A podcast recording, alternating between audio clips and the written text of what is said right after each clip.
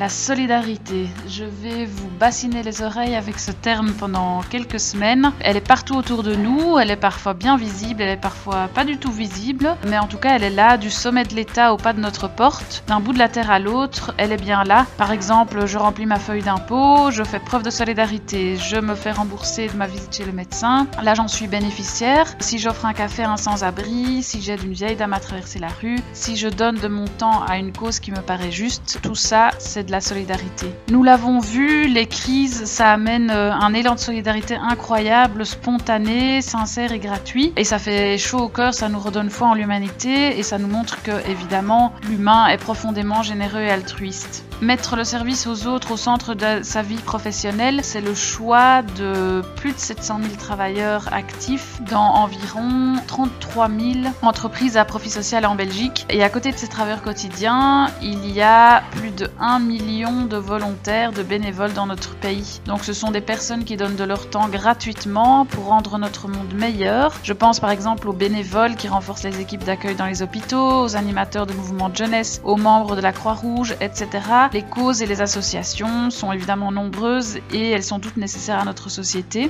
Dans le hors-série que je lance, je donne la parole à ces personnes qui œuvrent quotidiennement à un monde plus juste et plus solidaire. Ils vont vous présenter leur association, son fonctionnement, les petites et grandes joies, leurs difficultés, etc. Mon objectif, c'est bien sûr de les mettre en lumière et alors secrètement, j'espère aussi que ce hors-série vous donnera l'envie et l'audace de vous engager dans une cause qui vous semble juste. Si vous voulez devenir un maillon d'une chaîne de solidarité, je vous invite évidemment à partager, à liker et à parler autour de vous de ces associations et d'aller les suivre sur leurs réseaux sociaux.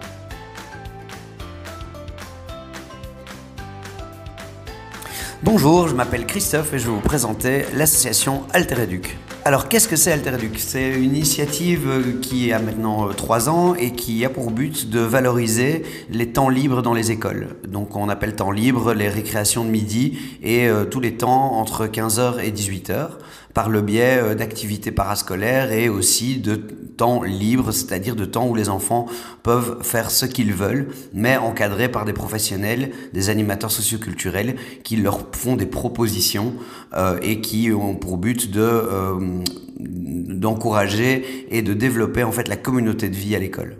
Donc on a on travaille dans 10 écoles et donc, euh, on a des, équipes d'animateurs et d'animatrices qui sont sur place tous les jours et qui euh, proposent des activités aux enfants, qui vivent aussi avec les enfants, les temps de midi, les siestes, euh, et on, organise aussi des stages pendant les vacances au sein des écoles.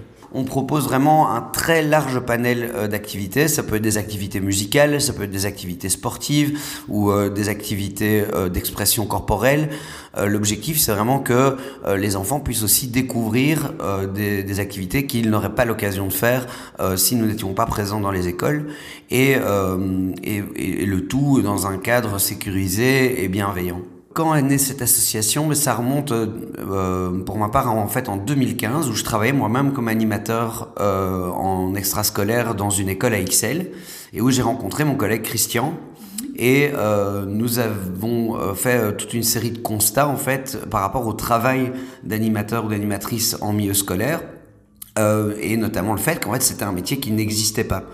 Euh, qui n'existe toujours pas formellement puisqu'il n'y a pas de descriptif de fonction. Euh, il y a la commission paritaire qui est utilisée, souvent la commission paritaire du gardiennage. Euh, et donc euh, on s'est dit que euh, suite à nos expériences dans cette école qui, qui par contre mettait un point d'honneur à avoir des temps extrascolaires très très construits et avec des réels objectifs pédagogiques, on s'est dit que ce serait, bien de pouvoir euh, exporter ce modèle en fait euh, de l'école où on était de, Saint-Joseph-Bondal pour pouvoir le proposer à d'autres écoles. Et donc euh, c'est en janvier 2018 qu'on a créé la SBL avec des collègues à nous qui nous ont soutenus. Et, euh, et, assez rapidement, en fait, euh, on a eu la, chance de pouvoir travailler dans différentes écoles, ben, 3 en 2019, 2020, et puis 5 en 2020, 2021.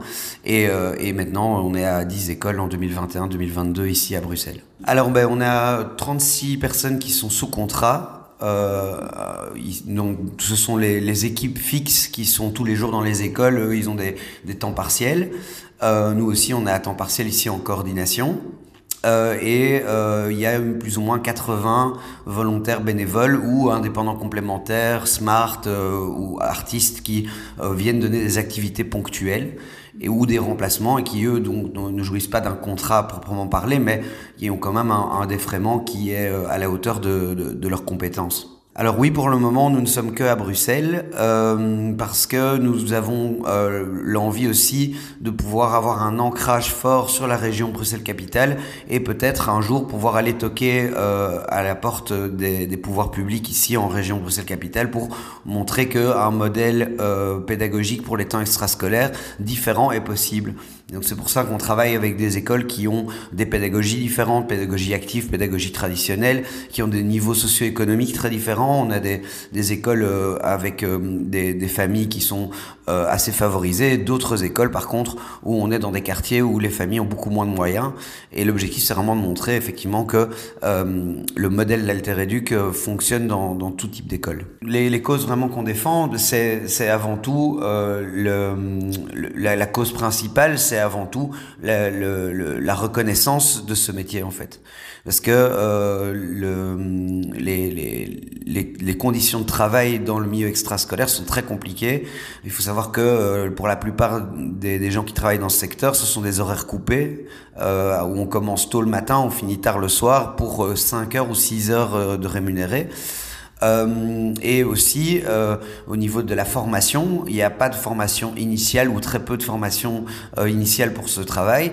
Et donc nous, on essaye vraiment de, créer ce métier, de valoriser en fait le travail fantastique que les animateurs et les animatrices en milieu scolaire font depuis des années, mais qui n'est pas vraiment reconnu. Alors une autre valeur qui est hyper importante pour nous aussi, ben, c'est la bienveillance, c'est le fait de euh, générer un cadre euh, chaleureux vraiment et individualisé pour les enfants.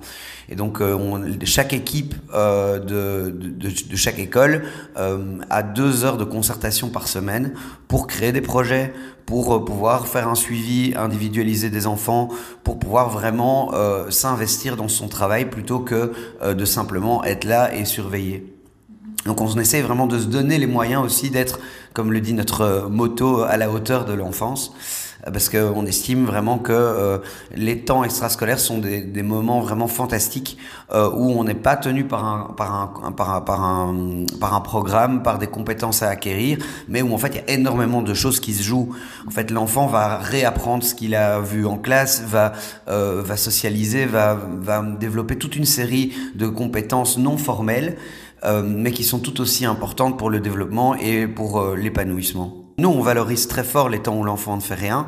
Euh, on a tendance à avoir des parents qui sont tout angoissés quand euh, quand, quand l'enfant n'a pas un, un, un, agenda de ministre vraiment avec euh, des activités tous les jours. Euh, on, on cite souvent le, le, la, la, blague de dire voilà si les parents pouvaient, ils mettraient leur enfant le lundi en poney en allemand, le mardi au yoga en chinois. Et, ça c'est trop pour nous. Donc on, on, on a quand même, on propose des activités mais on n'impose jamais. Parce que l'essentiel, c'est vraiment le cadre qui est mis, euh, qui euh, va faire que l'enfant a un cadre adapté dans lequel il peut évoluer et où il peut jouer, où il peut rien faire, se reposer. Euh, après une journée de classe, l'enfant a déjà été très fort stimulé. Et c'est vraiment important qu'il puisse après être libre de faire ce qu'il veut. Dans les autres écoles, comment est-ce que ça se passe? Ça dépend fort des réseaux. En fait, par exemple, dans le réseau communal, c'est la commune qui gère les temps extrascolaires et qui, euh, qui emploie des, euh, des, des, des, des, employés communaux qui vont dans les écoles et qui forment des équipes. Euh, mais là où on travaille le plus, c'est dans le libre subventionné. Parce que dans le livre subventionné, il n'y a pas de, soutien ou très peu de soutien de la commune ou de la région pour les écoles. Et donc ça fait une surcharge de travail qui est énorme pour les directions qui ne peuvent pas fermer leur école à 15h30. Sinon, ils n'ont pas d'inscrits. Et donc, ils doivent trouver des solutions en interne, euh, en employant parfois euh, des, des animateurs, des animatrices sur fonds propres, ou comme c'était le cas quand moi je travaillais à l'école Saint-Joseph, euh, ou alors ils font appel à des, euh, à des associations comme la nôtre qui viennent, qui ont une proposition pédagogique et qui prennent en charge en fait finalement tout ce pan de la vie à l'école. Alors donc, donc nous on est effectivement on a une convention de collaboration avec les écoles et euh, on est subsidié, mais euh, à hauteur de très peu, puisque c'est juste les subsides ONE, puisqu'on est en, on est en passe d'être reconnu par l'ONE dans toutes nos écoles. Et donc là, on a des petits subsides de l'ONE, mais c'est pas ça qui vraiment qui fait qui fait tourner la machine. C'est vraiment la participation aux frais des parents qui euh, qui euh, qui nous permet de de, de, de payer les salaires. Euh, et donc c'est un peu, pour nous à, à, court moyen terme, on espère que pouvoir euh, alléger en fait cette charge financière pour les parents de manière à ce que euh, ben, ces, ces, ces, activités, nos services soient accessibles à tous. On trouve un peu dommage effectivement que le, les, les, subsides pour les temps extrascolaires ne sont pas du tout, du tout suffisants que pour pouvoir faire fonctionner euh, des, des, des, des extrascolaires qui soient, euh, je veux dire, euh, euh, pédagogiquement riches et avec des personnes formées et, euh, et, et compétentes. Les victoires de l'association sont vraiment liées euh, à nos partenariats. Euh, parce qu'on a cette chance de n'avoir jamais rompu aucun partenariat avec aucune école avec lesquelles on a travaillé. Euh, et donc ça nous a permis en peu de temps euh, de, de, nous établir dans, dans, un certain nombre d'écoles et d'y rester. Parce que pour nous, ce qui est vraiment important, c'est le continuum. Euh, on essaye aussi, et à une autre victoire qui est liée, c'est qu'on a assez peu de turnover dans nos équipes. Et donc c'est génial parce que là, on voit après 2-3 ans déjà que ben, des enfants grandissent avec nous et que les animateurs, les animatrices ben, connaissent les enfants depuis 2, 3 ans, euh, parfois plus, parce qu'il nous arrive parfois d'engager de, des, des, animateurs, des animatrices qui travaillaient déjà dans l'école avant notre arrivée. Et donc, ça crée vraiment une, une famille, quoi. Et ça, c'est vraiment super important et c'est quelque chose sur lequel on veut vraiment mettre l'accent. Peut-être pas grossir euh, à, à foison chaque année en prenant des nouveaux projets, des nouveaux projets, mais plutôt renforcer vraiment les projets où on est présent de manière à ce que euh, ben, les, les, équipes se sentent bien, aiment, leur travail et restent. Et alors du coup, ben, pour les enfants, c'est fantastique parce que ils ont des personnes de référence qui les connaissent depuis longtemps. Alors les difficultés, ben, elles sont énormément liées à la crise Covid de ces deux dernières années, en sachant qu'on a trois ans d'existence. Là, on arrive à un moment où en fait, on a quasiment plus d'existence en Covid que hors Covid. Et le Covid et en tout cas les mesures qui sont prises pour lutter contre, au-delà de la maladie, euh, sont vraiment très hostiles à notre service. Euh, nous, on, on, valorise la communauté de vie, le partage, euh, le, la rencontre, le fait de se voir, de, de, de, de, faire des activités ensemble. Et donc depuis 2020, on a été sans cesse arrêté. On a dû se mettre au chômage temporaire pendant de très longues périodes. Euh, on a aussi eu euh, énormément d'enfants qui ne viennent plus euh, à l'école ou qui ne viennent plus en extrascolaire, les parents télétravaillent. Et donc, euh, ben, parfois, on se rend compte que des enfants préféreraient rester à l'école faire des activités, mais étant donné que les parents ont parfois aussi des, des, revenus diminués euh, par la crise, parce qu'ils étaient dans des secteurs où ils ont dû arrêter de travailler, mais tout ça a eu un impact énorme sur notre, sur notre organisation. Et encore aujourd'hui, on fait face à un très gros problème de financement étant donné qu'on n'a pas de, de, de subsides structurels, mais qu'on compte vraiment sur la participation des enfants pour avoir des, euh, avoir des, des revenus, ben à ce moment-là, là, on est quand même en, en, grande difficulté par rapport à ça. Et aussi, euh, ben, cerise sur le gâteau, il faut pas oublier que euh, les, les personnes qui travaillent chez nous sont, on, on, travaille quasiment pendant tout le long de la crise, en première ligne, et qu'il y a très peu de reconnaissance, il n'y a pas d'aide pour, euh, pour, pour, pour notre secteur le soutien à l'enseignement n'est pas du tout, euh, ne rentre pas du tout dans les cases des secteurs qui ont droit à des subsides euh, suite à la crise. Et donc tout ça, effectivement, ça, c'est la plus grande difficulté que l'on vit aujourd'hui, c'est que d'une part, la qualité de notre travail est diminuée par le port du masque des, adultes et maintenant même des enfants. Euh, donc on travaille vraiment dans le fondamental, mais là même les primaires maintenant doivent mettre le, masque à l'intérieur, et que en plus de ça, ben, il y a énormément de nos employés qui ont été cas contact, qui ont été malades, euh, qui, euh, qui, qui, ont eu des quarantaines. Et donc, toutes ces personnes, ben, nous, on peut pas diminuer pour autant le taux d'encadrement et donc on doit les remplacer. Et donc, euh, ça, ça a aussi un coût et qui n'est pas pris en charge par personne à part par, euh, par, par notre association. Comment nous soutenir? Très bonne question. ben, on va lancer un crowdfunding dans le courant de début 2022, en janvier-février. Euh, justement parce que nous devons faire face à, à, à, à, des difficultés financières, alors que le projet en lui-même fonctionne très très bien. Euh, on, on, on, trouve dommage que ce soit vraiment des, des difficultés monétaires vraiment qui euh, nous ralentissent pour le moment. Mm. Et donc voilà, vous content de pouvoir en parler ici.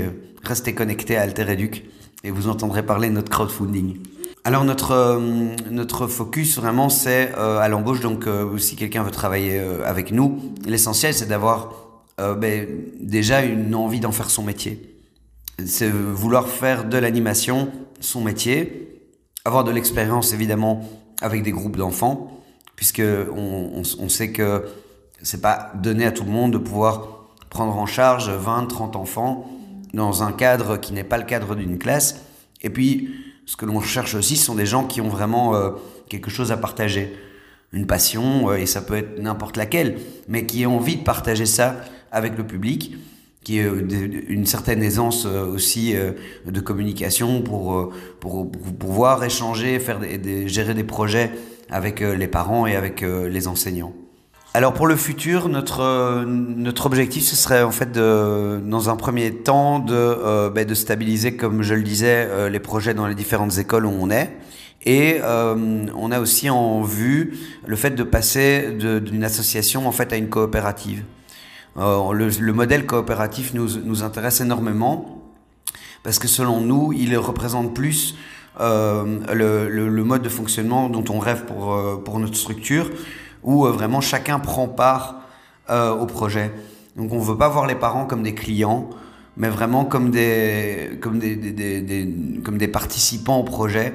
Et, euh, et donc l'idée de, de, créer une coopérative pourrait justement permettre symboliquement euh, une, une, une, participation plus active de tout un chacun dans le projet, parce que c'est une des grandes valeurs aussi du projet, c'est l'alliance éducative, le fait de, de, de, de co-construire euh, les extrascolaires avec les écoles, avec les éducateurs sur place, même avec le personnel de nettoyage, euh, avec les parents bien sûr, et, et, avec les enfants. Et donc voilà, c'est vraiment l'idée d'avoir euh, une, une, un, un large spectre de coopérateurs et de coopératrices. On a aussi énormément d'ASBL partenaires avec lesquels on travaille qui euh, viennent donner des activités spécifiques. Nous, on n'est pas spécialisé en tout. Et donc, euh, ben, je pense par exemple à la capoeira. Ben, on travaille avec une association qui est spécialisée dans les cours de capoeira ou une autre association qui est spécialisée dans l'expression corporelle et le théâtre. Ben, eux, ils ont une plus-value réelle. Et alors, eux, eux, eux, font, eux animent les activités que nous coordonnons. Euh, alors comment est-ce qu'on se fait connaître? Jusqu'ici, euh, on n'a pas eu vraiment besoin de, de démarcher. Euh, c'est le bouche à oreille entre directions la plupart du temps qui a fait que euh, les, euh, les, les, écoles ont fait appel à nos services. Et, et donc, nous, on a, on a, un site internet, bien sûr, altereduc.org. on a une page Facebook, mais qui est plus là pour faire du plaidoyer réellement pour notre cause que pour démarcher des nouvelles écoles. L'objectif, c'est que nous, on, veut travailler avec des, écoles qui ont réellement envie de changer leur extrascolaire et réellement de s'engager dans un processus pédagogique pour ces temps, euh, pour ces temps libres euh, du soir et du midi. Et donc, euh, voilà, généralement, ce sont les écoles qui viennent à nous plutôt que l'inverse. Oui, alors j'ai un message spécifique à faire passer qui est, ben voilà, que euh, il est grand temps que euh, le monde, en règle générale, le grand public se rende compte que les temps extrascolaires, ce sont des moments importants pour l'enfant, ce sont des temps de transition entre la vie en classe et la vie à la maison, et que euh, y a, ils sont très importants aussi pour les parents qui euh, ont besoin de ces moments, soit pour travailler ou aussi pour avoir du temps libre pour eux et qu'il est plus que temps que les pouvoirs publics se rendent compte que c'est pas euh, uniquement en comptant sur les participations aux frais des parents qu'on peut faire du bon travail et qu'il faut absolument refinancer et revaloriser ce secteur qui est l'accueil temps libre parce que c'est un secteur qui est un peu comme toute l'éducation aujourd'hui à bout de souffle sur les genoux et qui ne parviendra pas à, tenir encore pour, comme ça pendant deux ou trois ans euh, s'il n'y a pas un refinancement euh, rapide euh, d'un secteur d'activité qui est pourtant splendide et avec euh, d'énormes richesses. Ah oui, j'ai une, anecdote assez marrante euh, au sujet de notre inauguration. Donc on n'était pas encore ici dans les bureaux du Bicentral, on était à l'Hectolitre. C'est un, cowork axé plus sur l'audiovisuel dans les Marolles. Et il se fait que la salle où on a fait notre inauguration, c'était un ancien club échangiste Et donc c'était assez particulier pour euh, un projet qui se veut éducatif et aller dans les écoles euh, d'avoir fait notre inauguration là. Mais ça n'a pas été, euh, ça a été vraiment un très chouette moment où on a une, on a pu pour la première fois partager les, idées par rapport à notre projet avec un grand nombre d'invités. C'était il y a bien longtemps.